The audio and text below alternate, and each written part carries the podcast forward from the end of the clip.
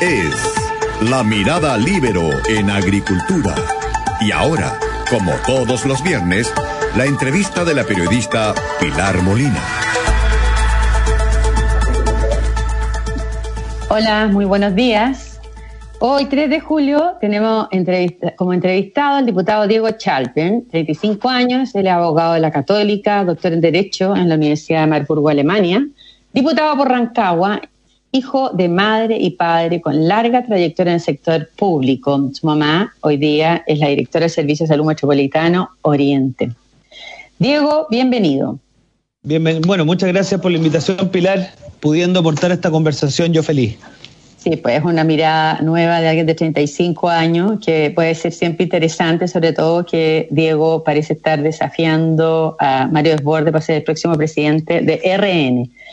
Eh, de eso quiero hablar, Diego. Más que, más que, desafiar a alguien en particular, mira, yo lo que creo que es interesante es que nos preguntemos si la línea de conducción que se ha ido instalando es la correcta. ¿ah? Y, eso es un poco la pregunta que yo estoy tratando de plantear en varios sentidos, tanto el lenguaje que se emplea, en la manera en cómo se toman las decisiones, en fin. Entonces, eh, yo creo que, que, acá tenemos una buena oportunidad en la pandemia para preguntarnos qué centro derecha queremos tener para el futuro. Y esa es un poquito la conversación que a mí me hace sentido instalar porque hoy acusan de que parte RN, partiendo por su presidente, están coqueteando con la oposición y le están creando problemas al gobierno.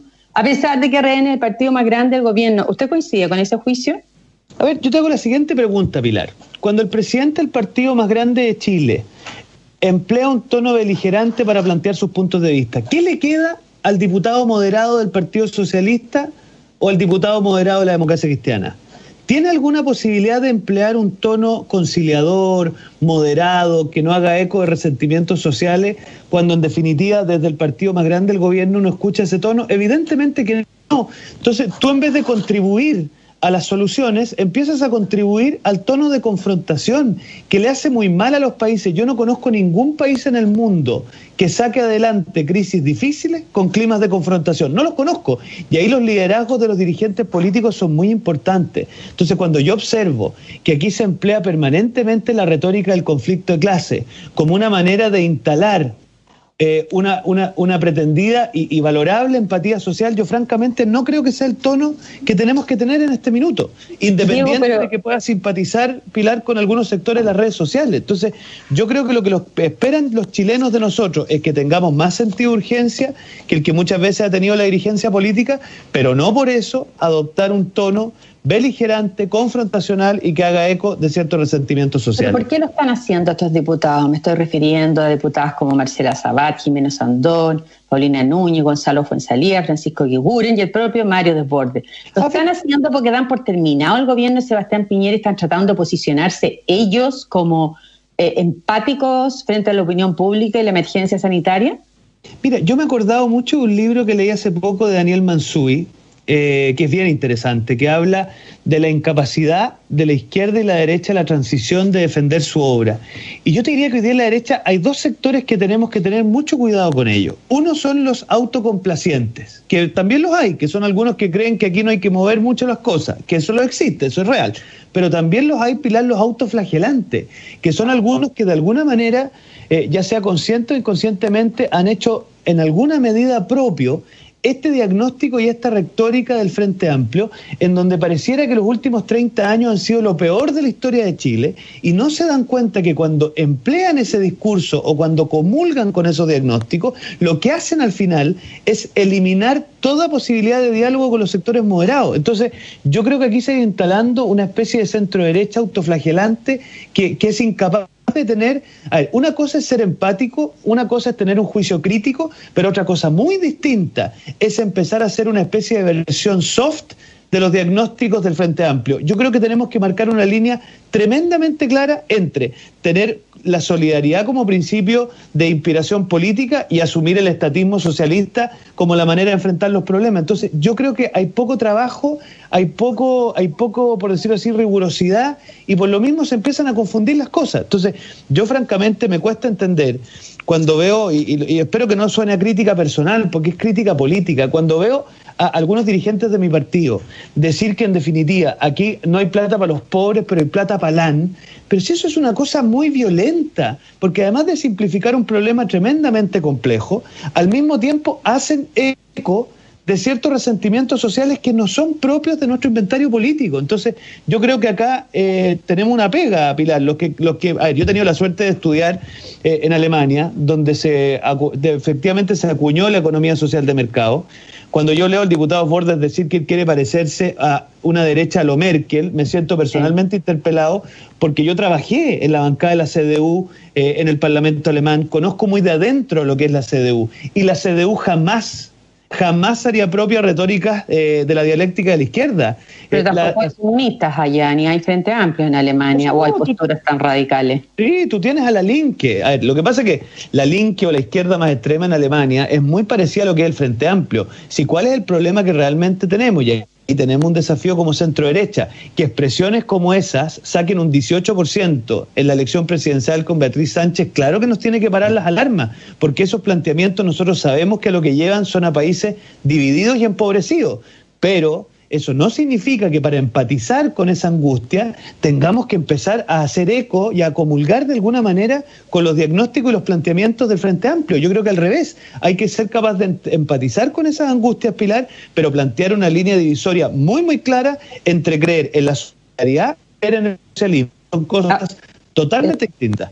Diego, estamos hablando con Diego Chalfen, el diputado, eh, el argumento que repite Desborde para abrirse a todos los proyectos inconstitucionales, como apoyar el retiro de los fondos de la AFP, que además esta es una moción que presentó él, eh, es que el gobierno, por ejemplo, no está siendo empático ni dando soluciones a la clase media. Ese es un punto. De hecho, la UDI también emplazó al gobierno a soluciones porque tampoco quieren que aparezca solo la oposición empujando al gobierno a tomar medidas.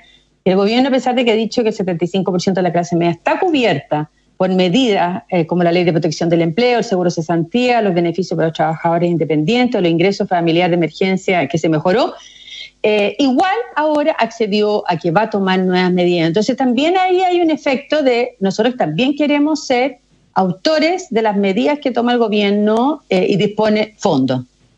Ay, mire, yo creo que si uno mira la tramitación de muchos proyectos de ley, no hemos tenido, y digo hemos porque también el Parlamento tiene algo que decir, el sentido de urgencia que necesita esta crisis. Y eso es una realidad. O sea, cuando usted ve que la solución para los trabajadores independientes se demoró un mes y medio en tramitarse, en momento en que los trabajadores independientes estaban angustiados por encontrar una solución, yo creo que en empatizar... el gobierno, Diego? O sea, por eso digo hemos. Por eso digo hemos creo que hay una cosa. claro, claro, claro, entonces, ¿qué te quiero decir con eso? Que una cosa es empatizar con el drama social, otra cosa es exigir sentido de urgencia, pero también parte de nuestra tarea es procesar ese sentido de urgencia con propuestas sostenibles, y cuando digo sostenibles, que sean financieramente sostenibles y que tengan apoyos políticos suficientes, y también respetar la institucionalidad. Mire, si en el fondo lo que me decía un colega demócrata cristiano que no, lamentablemente le cuesta poder sacar la voz más él, me decía, ¿qué me queda a mí? Si es que tus diputados no respaldan al ministro del Interior, ¿Qué me queda a mí si son los parlamentarios de nuestra coalición los que presentan proyectos inconstitucionales? Entonces, ¿sabes lo que pasa? Las instituciones son el dique que tenemos para que, en definitiva, puesto en situaciones de urgencia como esta, no se nos escape, digámoslo así, la institucionalidad. Entonces, yo soy de los que creen que acá... Eh, sintonizando con la falta de sentido de urgencia que muchas veces tiene nuestro gobierno, empatizando con el drama social, yo creo que la respuesta a eso no es un tono beligerante ni proyectos inconstitucionales, sino que la pega que tenemos, que es una pega difícil, es levantar un discurso que tenga efectivamente raíces sociales muy fuertes, pero que proyecte desde la colaboración, desde la, desde la, desde la solidaridad, desde la, desde la libertad y no desde la dialéctica de la lucha de clase.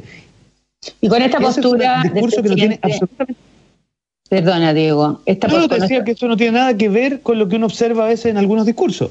Claro, pero con esta postura eh, de, parte de RN, y empezando por su presidente, de eh, está chemando la, posición de la izquierda, en el fondo lo está obligando a tener posturas más extremistas.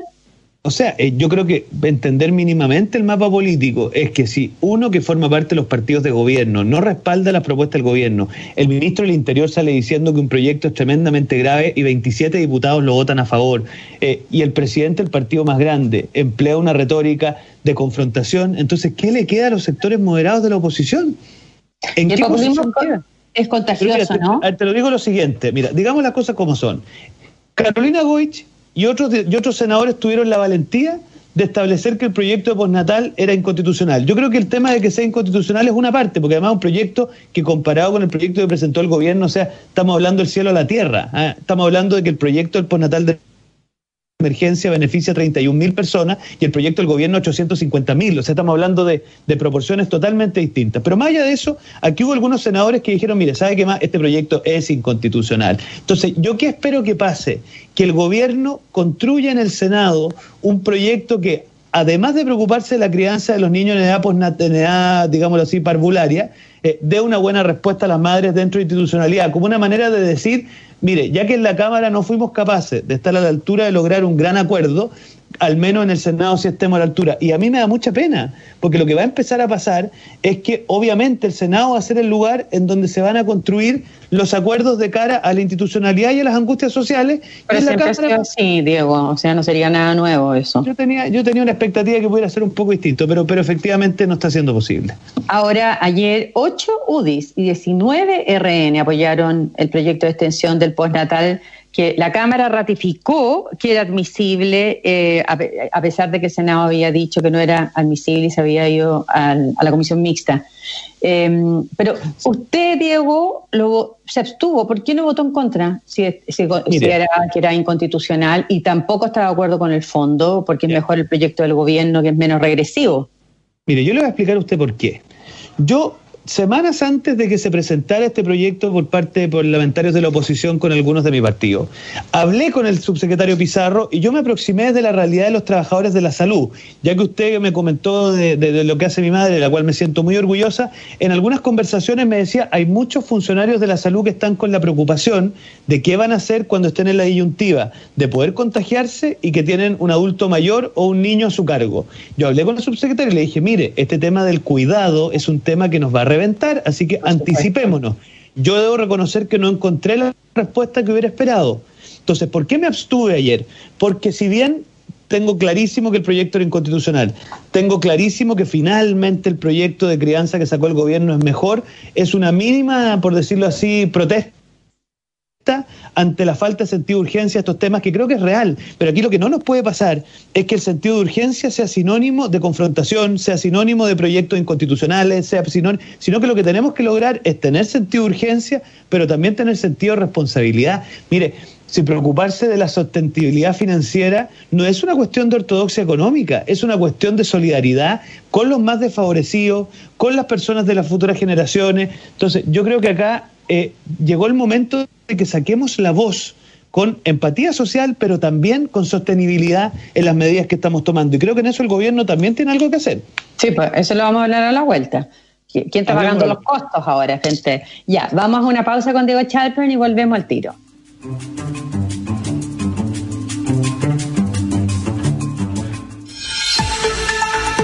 Es la mirada libero en agricultura. Continuamos con la entrevista de la periodista Pilar Molina. estamos al aire con el diputado Diego Chalpern.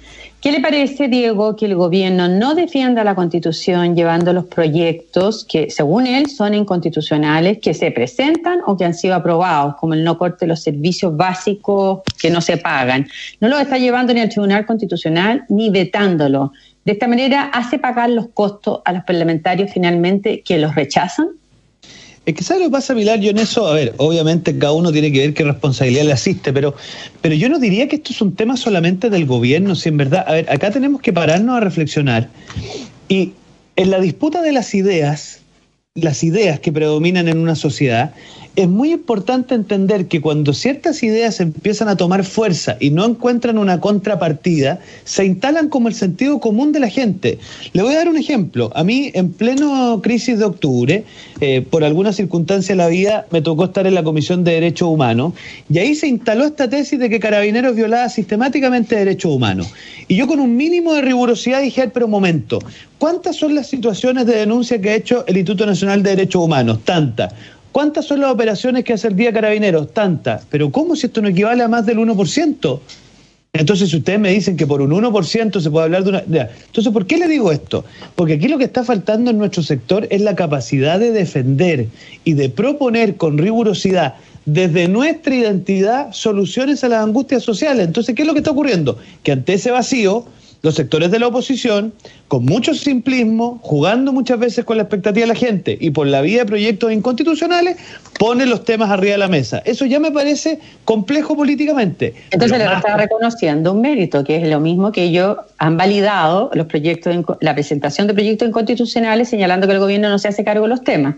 O sea, yo, yo, creo que no es un tema solo del gobierno, que es que nosotros también no hemos tenido la capacidad de generar las propuestas suficientes para responder estos temas. Mire, este fin de semana, y yo agradezco al, jefe de bancada, Sebastián Torrealba, propició una reunión de bancada para por una vez sentarnos a conversar qué propuestas teníamos para la clase media.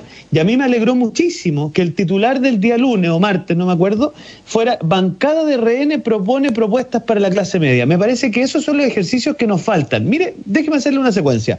Reunión a puerta cerrada, sin emplazamientos por la prensa, con un diálogo pausado, riguroso y una propuesta colectiva Mira, eso es lo que nos falta. ¿Cómo no va a ser posible que como sector político tengamos un espacio a puertas cerradas para poder conversar? ¿Cómo estamos viendo la crisis? ¿Qué soluciones vamos a proponer? ¿Y cómo salimos todos juntos a proponer? Pero hoy día eso no está siendo posible.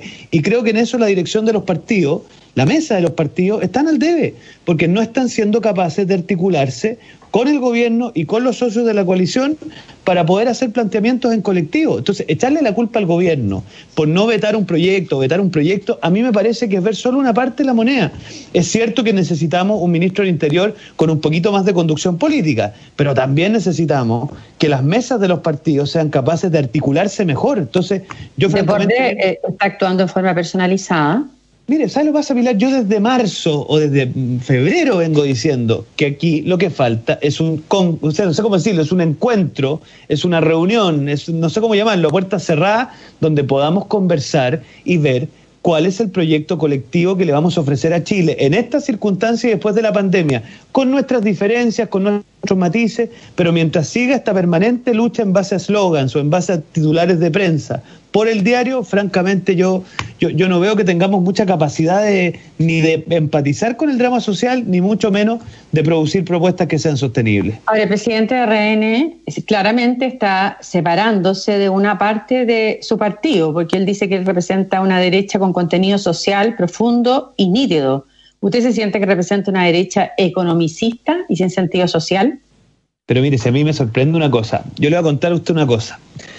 Cuando yo salgo de la universidad, armamos un centro de pensamiento que se llama Idea País. Ahí escribimos un libro que se llamaba Economía Social de Mercado en Chile, realidad o mito, que hicimos, le, dimos la oportunidad a Eugenio Yáñez que presentara el libro. Ese libro básicamente plantea una crítica bien hecha, sin hacer una parodia o una caricatura de lo que es la economía, de que efectivamente en Chile faltaban ciertas correcciones a el modelo de desarrollo de manera tal de que ese modelo de desarrollo que en los 90 tuvo que enfrentarse a una lógica centralista y estatista, hoy día, enfrentado a nuevos desafíos, fuera capaz de incorporar lógicas de justicia social, de solidaridad, en fin. Eso lo vengo diciendo yo desde el año 2012. ¿Se fija? Yo tengo clarísimo eso. Si aquí yo no pretendo eh, erigirme con superioridad moral respecto de que soy el único que interpreta los dramas sociales, pero la tarea de un dirigente político, Pilar, no es solamente verbalizar cosas que ve, sino que a partir de lo que ve, producir propuestas políticas trabajadas que generen consenso en su sector político, que movilicen personas en sentido colaborativo y que sean responsables fiscal y estatalmente. Entonces, yo siento que aquí se está haciendo una parte la pega nomás, po. pero, pero cuando ya renunció a hacer propuestas colectivas, está haciendo propuestas con grupos de diputados. No, no, pues mira, no sé. A ver, hemos tratado de ir generando. Ayer que hice esta presentación de. Cuando yo le traigo de las AFP. Es que ¿sabes lo que pasa? Yo creo que las, las, tensiones dentro de los partidos pueden ser favorables en qué sentido? En que esto que estamos planteando hace algunos días, yo creo que en algo ha contribuido, por ejemplo, a lo que fue que la bancada planteara eh, propuestas en materia de clase media y que dejar. A mí me gusta que el titular sea bancada de RN no un apellido en particular de nadie, ¿se mm. fija? Entonces, yo creo que acá la tarea que tenemos es de eh, generar discusión sobre esta línea de conducción, no por algo personal, sino que en definitiva porque acá hay algo muy importante en juego, que es que la centro derecha chilena o sale unida de esta pandemia o de verdad vamos a salir muy debilitados. Entonces, aquellos que hacen eco de la confrontación, de los, de, de, de los conflictos internos, en fin, yo francamente creo que nos están mirando la gran pintura. ¿Que ¿Cuál es la gran pintura? Que tenemos que ser capaces de ofrecer un planteamiento sólido después de, o sea, a medida que avance la pandemia. ¿Cuándo comenzó el desborde de desborde? Porque no fue con la pandemia, antes fue con el acuerdo de noviembre, se mostró partidario apoyar una nueva constitución, a pesar de que, de que todo mayoritariamente RN está por el rechazo. O sea, yo, yo personalmente creo que cuando nosotros presentamos, Pilar, esta idea de rechazar para reformar, que es un poco, tengo que hacerme cargo porque es una criatura de la cual tengo gran responsabilidad, eh, un poco lo que quisimos decir es, a ver, pero Empaticemos con que hay que ciertas cosas de la Constitución que se pueden mejorar, pero ¿por qué el mejorar tiene que ser hacerse eco de esta lógica refundacional de blanco y negro eh, que nos inspiran desde los sectores más extremos de la izquierda? Y por eso presentamos un proyecto de reforma. Fíjate que al final es siempre la misma lógica. Es, yo empatizo con un tema pendiente que la dirigencia política no ha sido capaz de resolver. Pensiones, salud, lo que quiera. ¿Qué hago a partir de eso? Genero una lógica de blanco y negro, y ataco a aquellos que están con las ISAPRES como personas malignas, o más bien digo, miren, acá en su minuto había un desafío, se creó un sistema de salud que tiene sus bondades y sus defectos, y ahora llegó el momento de hacer reformas y mejorarlo. Entonces, yo creo que acá eh, hay un cierto sector de la derecha, que yo le llamo la derecha autoflagelante, que un poquito ante ese drama social, y me imagino las presiones, las angustias, ha ido, ha ido comprándose este discurso del todo nada, de la refundación, y yo personalmente creo que eso no nos lleva a ninguna parte. Lo que nos lleva a alguna parte es, reconociendo ese drama social, reconociendo, y digámoslo, la desidia y la falta de sentido de urgencia ante esos temas, ser capaces ahora de sacudirnos de este clima de beligerancia y empezar a proponer soluciones sociales potentes. Y al menos yo a eso me voy a dedicar, Pilar, la próxima semana. Inconstitucionales, porque, porque el borde también está haciendo propuestas, pero inconstitucionales.